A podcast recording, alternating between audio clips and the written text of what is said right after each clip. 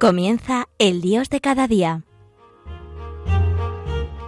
Hoy dirigido desde la Archidiócesis de Valencia por el Padre Santiago Boigues.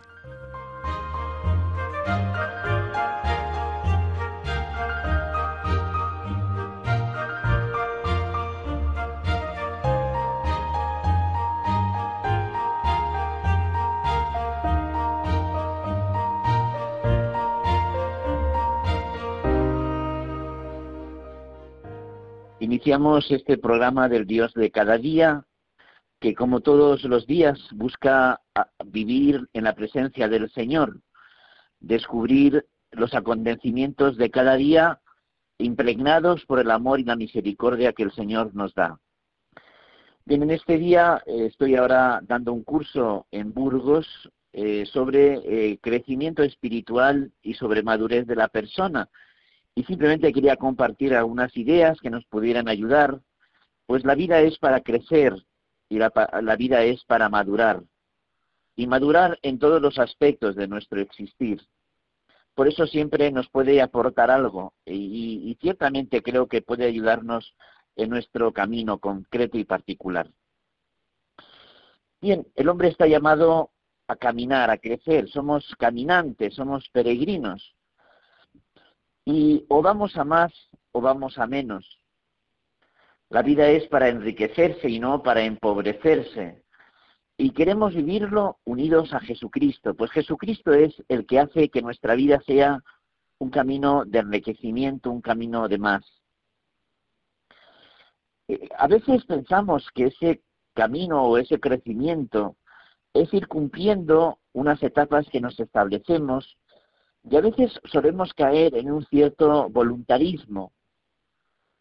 Y no es unas etapas o un proyecto que también lo tenemos que plantear, un proyecto de vida. Es bueno tener un claro proyecto de vida. Lo que el Señor nos pide, lo que el Señor quiere para nosotros, pues es lo mejor. ¿Qué es lo que el Señor me, llama a vivir, a cumplir? Bueno, ese proyecto de vida, esas etapas externas a mí que tengo inicialmente de plantear, no es algo que tengo que responder desde mi propio voluntarismo. Sobre todo es una transformación interior. Es una unión con el Señor que nos va cambiando interiormente y que hace posible que yo externamente pueda hacer lo que tenga que hacer. ¿Hasta qué punto mi camino es un camino de transformación interior? ¿Hasta qué punto mi vida es una vida de cristificación? Hasta qué punto el misterio de Dios va tomando posesión de mi vida. Bien sabemos que esos dos grandes misterios eh, de nuestra existencia es el misterio de la encarnación y el misterio de la redención. Lo hemos dicho muchas veces, eh, no hay redención que no sea encarnación, no hay verdadera salvación si no será primero una encarnación. El Señor se encarnó y nos llevó a la plenitud del amor. Por eso, ¿hasta qué punto yo me encarno? ¿Hasta qué punto yo me sitúo en la realidad en la cual estoy para llevarla a plenitud con el amor del Señor? Que a veces separamos la vida interior de la vida exterior y ambas van juntas. Es esa eh, identificación con el misterio del amor de Dios por la acción del Espíritu Santo el que nos va a llevar a una vida ética, a una vida moral, a una vida ejemplar.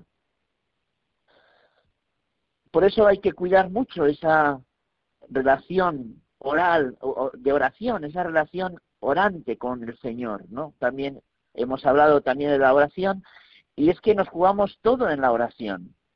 Pero cuando la oración es bien llevada, bien vivida, nos lleva a la acción toda espiritualidad o es muy humana o, si, o es muy humana, toda espiritualidad que, está llamada a ser muy humana y si es muy humana es cristiana, porque si no es muy humana no es cristiana. ¿Hasta qué punto yo gano en humanidad? ¿Hasta qué punto yo eh, afino en mi entrega a los demás, en mi entrega a todos? Bien, está claro de que en este camino, en este crecimiento, eh, los entendidos hablan de un camino de proceso de procesos. un camino de proceso en proceso. Es decir, que el camino de crecimiento trae un conjunto amplio de procesos particulares. ¿Qué quiere decir esto? Pues que lo nuclear eh, en nuestro seguimiento es esa transformación del corazón. Eh, ese, Señor, aquí estoy, Señor, cuenta conmigo, Señor, me entrego por entero a ti. Que es verdad que a veces estamos tan metidos en nosotros mismos que no, no nos damos a nada ni a nadie. El hombre necesita salir de sí mismo. El hombre tiene que ser hombre en relación para vivir esa entrega al Señor y en Él entregarse a los demás. Si esto es lo nuclear, lo fundamental, desde ahí, desde esa eh, entrega al Señor, hay que ir madurando en todos los aspectos de nuestra vida. ¿eh? Y desde una humanidad hay que cultivar esa transformación interior, esa dimensión espiritual, y desde plantear nuestra dimensión intelectual y nuestra presencia en el mundo. Así hablamos de una transformación integral de la persona. Porque a veces eh, pensamos que todo es psicología o todo es espiritualidad, y no es así.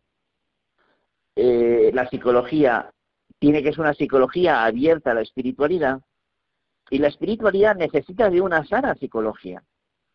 Eh, es que a veces escuchamos planteamientos tan radicales que son adolescentes, que es todo depende de la espiritualidad y no, la, psicología no tiene nada que decir y eso no es así o todo lo dice la psicología y la espiritualidad no tiene nada que decir, ni una cosa ni otra. Hay una verdadera espiritualidad desde una sana psicología. Hoy encontramos personas muy tocadas, muy heridas, y en cualquier camino, eh, estamos hablando, por ejemplo, en la vida sacerdotal o la vida consagrada, o incluso en la vida al matrimonio. Cualquier planteamiento hay que hacer una revisión psicológica, porque hoy tenemos muchas personas heridas y hay que conocer bien qué persona tenemos delante para poderla ayudar. Y conociendo la realidad humana y divina, eh, psicológica y espiritual de la persona, pues ciertamente hay que iniciar procesos para ver si esa persona es capaz de asumir, por ejemplo, con el sacerdocio, el ministerio de entrega a los demás, en esa presencia sacramental de Cristo como pastor, y es el ministerio sacerdotal, o esa vida consagrada, esa vida en radical, vida evangélica en comunidad, que también hay que ver si son personas capaces de esa vida comunitaria llevarla bien, en pobreza, castidad y obediencia, o hay personas que están llamadas ciertamente al matrimonio, a la presencia en el mundo, como cristianos, como testigos del Señor, y también hay que ver si realmente yo estoy para casarme porque si no puedo salir de mí mismo y no puedo entregarme a otra persona, pues ciertamente mi camino tampoco es el matrimonio y tengo que saber llevar mi vida en las limitaciones que hay, pues a veces hay heridas y hay parapsicológicas que ciertamente desde ahí hay que plantear lo siguiente. Bien, por lo tanto, el camino de crecimiento, el camino de maduración en el Señor, es un camino de proceso de procesos. ¿Eh? Y mientras no pongamos freno a la acción del amor del Señor, eh, el Señor actúa a través de nosotros, incluso en nuestras debilidades. Eh, nosotros a veces pensamos que el Señor actúa en mi vida eh, pues cuando sea santo. Y, y, como no soy santo, el Señor no llega a actuar del todo en mi vida. Y hay que matizar mucho estas palabras. siempre que yo no ponga obstáculos al amor del Señor, el Señor se manifiesta en mi vida hacia otros, eh, en mis limitaciones y también en mis debilidades, porque es la acción del amor de Dios lo que va purificando mi vida y cada vez más irradio más intensamente ese amor del cual soy portador. Bien, que a veces encontramos pues personas que, que no llegan a transformarse del todo en el Señor. ¿Y a es debido a eso? Bien, está claro que puede ser pues personas que, eh, que creen que, que, que sí, que, que, sí, pero que dicen no al Señor. Personas que, que en principio sí, pero no se entregan por entero a la voluntad del Señor. ¿eh? Que en el fondo es hacer mi voluntad. Pues esa persona nunca llegará a transformarse en Cristo. ¿Por qué? Porque la vida de santidad consiste que no sea mi voluntad, sino la voluntad de Dios en mí. Porque el Señor está decidido a hacerme feliz, decidido decididamente. Pero para eso tengo que creer que el Señor sabe más que yo y el Señor sabe bien llevar mi vida y yo me hago a esa vida que Él me lleva. ¿Realmente es así? ¿Realmente mi voluntad es hacer la voluntad del Señor? Bien, si eso no se da, si no muero a mí para ser en Él, pues no hay verdadera transformación y no se dará una plena transformación porque falta una entrega por entero de mi vida a Cristo. Y luego a veces encontramos personas que piensan que, la fe, el amor del Señor es como una dimensión más de la vida. ¿eh? Y es como el sombrero, ¿no? Aquí me lo pongo, aquí me lo quito. Y no es eso. ¿eh? Voy a la iglesia, ¿eh? ahora toca hacer lo que tengo que hacer, decir lo que tengo que hacer, que decir, pero la vida es otra cosa. Pues esa persona tampoco se transformará plenamente en el Señor. ¿Por qué? Porque la fe, el amor del Señor, no es un sombrero, aquí me lo pongo, aquí me lo quito. El amor del Señor es como la palma de la mano. La palma de la mano lo que hace es unir los dedos, ordenar los dedos. El amor del Señor lo que hace es ordenar mi vida, esponjar mi vida para entregarme por entero a los demás. Y eso es la fe, y eso es el amor del Señor. Aprender a vivir de verdad con Cristo vivo, vivir de verdad con Cristo vivo. Dejar que el Señor ordene mi vida, esponje mi vida y me lleve a entregarme por entero. Bien, en todo camino de crecimiento a Cristo eh, hay un crecimiento, eh, cuando uno va creciendo espiritualmente, lo normal es que crezca también humanamente, crezca también psicológicamente. Pero a veces también se dan situaciones de contraste, es decir, que eh, la, psicología de la persona bloquea en cierta forma eh, su proceso espiritual. Y a veces el Señor permite dificultades psicológicas, humanas, que a través de ellas el Señor va a, ensanchar nuestro, nuestro amor. No hay mal que por bien no venga. ¿eh? Lo débil es lo fuerte. Como dice ese texto, Dios hace de su fragilidad su propio testimonio. Entonces, eh, como, como ese familiar mío que decía, es que soy complicada, pero realmente lo es. Una persona que, tiene un carácter complicado y, ella sabe que lo, que lo tiene y sabe llevarse con la ayuda del Señor. ¿eh? Y luego, pues, saber también que en lo dinámico de la vida, el Señor va a hacer una obra buena que a veces, que tiempo a tiempo, el Señor no va a dejar de, transformarnos, de unirnos a Él, pero tiempo al tiempo. Y en todo esto es importante que vayamos meditándolo, ¿no? La importancia del crecimiento espiritual en la persona. Vamos ahora a escuchar una canción y en la segunda parte hablaremos del tema de la maduración, de la maduración integral, de la maduración de la persona entera.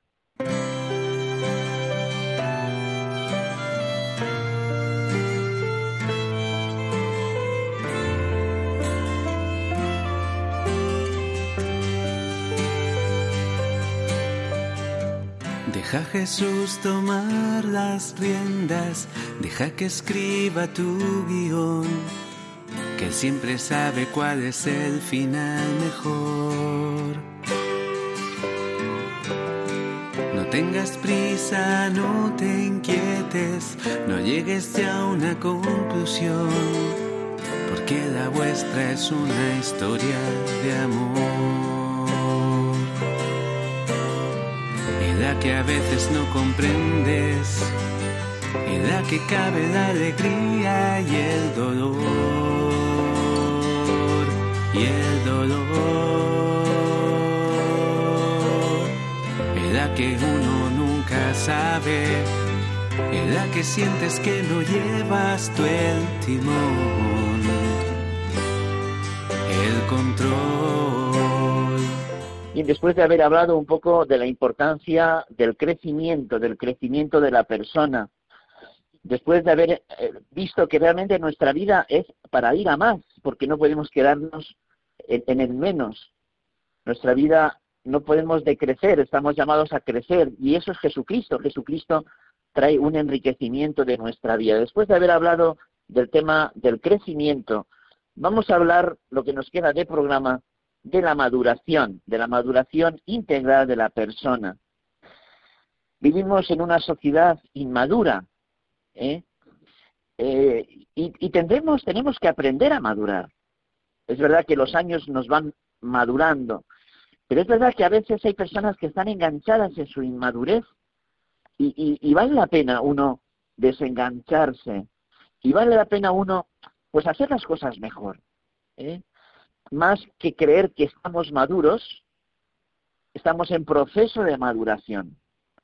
Nunca llegaremos a estar maduros del todo. No es, un tema cerrado, es un tema abierto.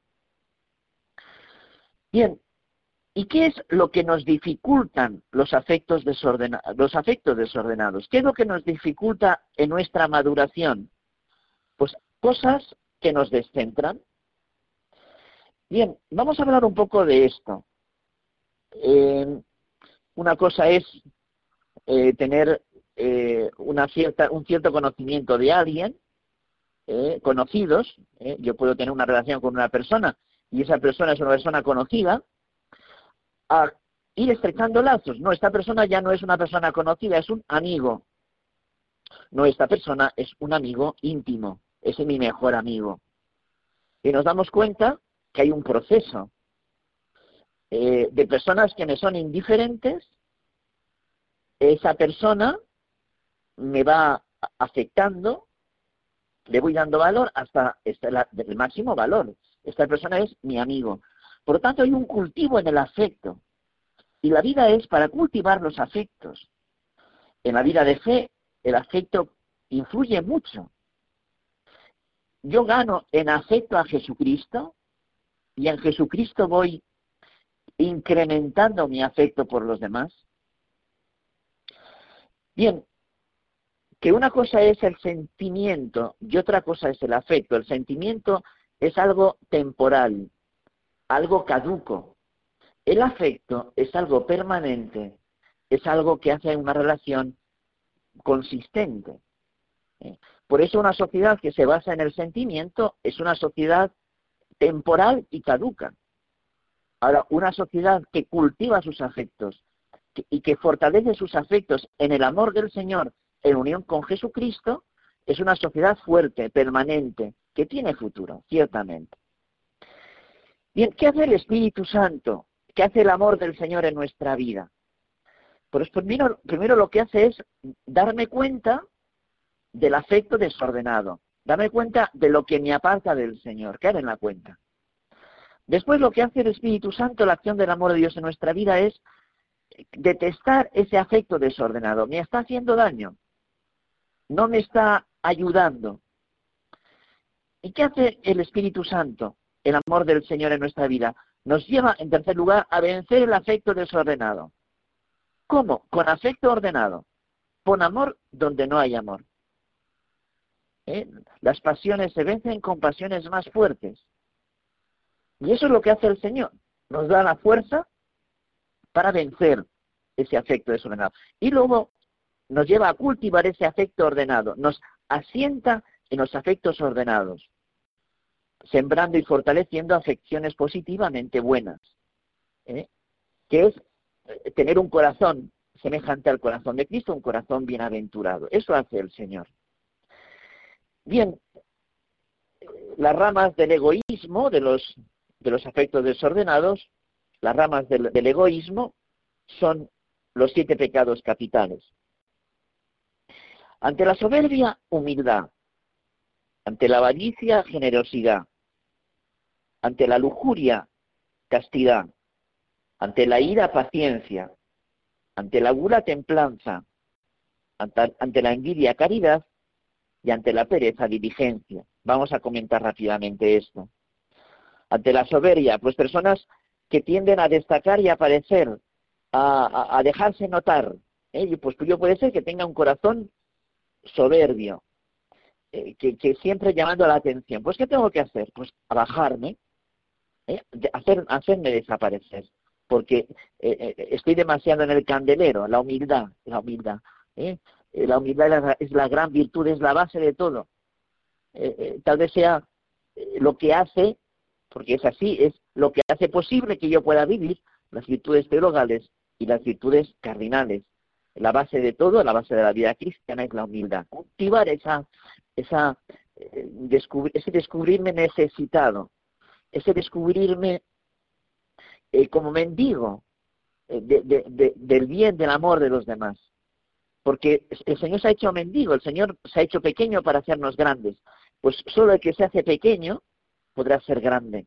Y el que se cree grande, al final se hará pequeño. Bien, ante la avaricia, generosidad. Ante la avaricia, generosidad. Es que tendemos a veces a, siempre querer más, a no conformarnos con lo que tenemos y, nunca valoramos suficientemente lo que tenemos y es porque estamos siempre mirando a los que van por delante. Ojalá aprendamos también a mirar a los que van detrás de nosotros, porque muchas veces lo que nos sobra es lo que los demás necesitan. Eh, la avaricia tiene que ser trabajada y tiene que ser llevada a una mayor generosidad. ¿Eh? Otros necesitan lo que yo ya no necesito. ¿Hasta qué punto yo sé compartir lo que tengo? y no estar siempre deseando más y más, querer lo que otros tienen. Luego, ante la lujuria, la castidad, es decir, el, lujurioso es el que cosifica a las personas. Y las personas merecen respeto, merecen valor. Y uno tiene que ser dueño de sí mismo para amar por entero al otro, a su debido tiempo, a su debido modo, dignificando, engrandeciendo al otro con ternura, con delicadeza. ¿Cuántas veces en los matrimonios te cuenta gente, ¿no? Maridos y mujeres que se sienten prostituidos por sus maridos, por sus mujeres. ¿Por qué? Porque ha habido una unión carnal simplemente buscando el placer y nada más. El hombre necesita encontrarse en esa donación mutua entre hombre y mujer, entre mujer y hombre, como persona, con la totalidad de la persona. Y uno tiene que saber buscar el momento y la forma para entregarse por entero. Ante la ira, paciencia. ¿eh? Pues a veces hay gente que dice, es que yo soy así, ¿eh? das un golpetito y te pega una torta. Y dices, pero bueno, pero si le he dicho esto y, se pasa a la gente, pues no, no, pues hay que saber eh, tener paciencia, serenidad y saber tranquilizarse para no agobiar y estresar a los demás. Ante la gula templanza, que no es vivir para comer, sino comer para vivir. La vida no es, pues eso, estar enganchado a tantas cosas. Eh, pues no, pues es decir, los alimentos, pues a veces cómo comemos y cómo escandalizamos cómo comemos, ¿no? Pues a veces ser moderados. Ante la envidia, la caridad. ¿Cuántas veces la envidia nos come? ¿Cuántas veces la vida, la envidia, estamos siempre mirando a los demás y no y no reconocemos pues lo que tenemos, ¿no? que a veces hasta nos sabe bien el mal de los demás, ¿eh? por, la envidia, ¿no? Sabe bien el mal de los demás. Pues que nunca el mal de los demás sea de mi bien. Toda persona, que yo me alegre del bien del otro, hay que pedírselo al Señor. Y ante la pereza, diligencia. Hay, hay, autores que dicen que la pereza es el peor pecado. ¿Por qué? Porque haces las cosas mal y tarde, a cuando lo tienes que hacer a su debido tiempo. Bien, pues pidámosle al Señor que la acción del amor de Dios vaya ayudándonos a darnos cuenta de las cosas que nos apartan de Él, los afectos desordenados, de ir purificándonos. Eh, la definición de madurez, pues se nos puede servir, es la personificación del ideal, es decir, es ir viviendo ese ideal de cristiano, lo que el Señor quiere para nosotros, y el Señor lo quiere hacer si nosotros no le ponemos freno. Que esas reflexiones nos puedan servir en este día para ir creciendo y madurando integralmente en nuestra vida en unión de amor con Jesucristo.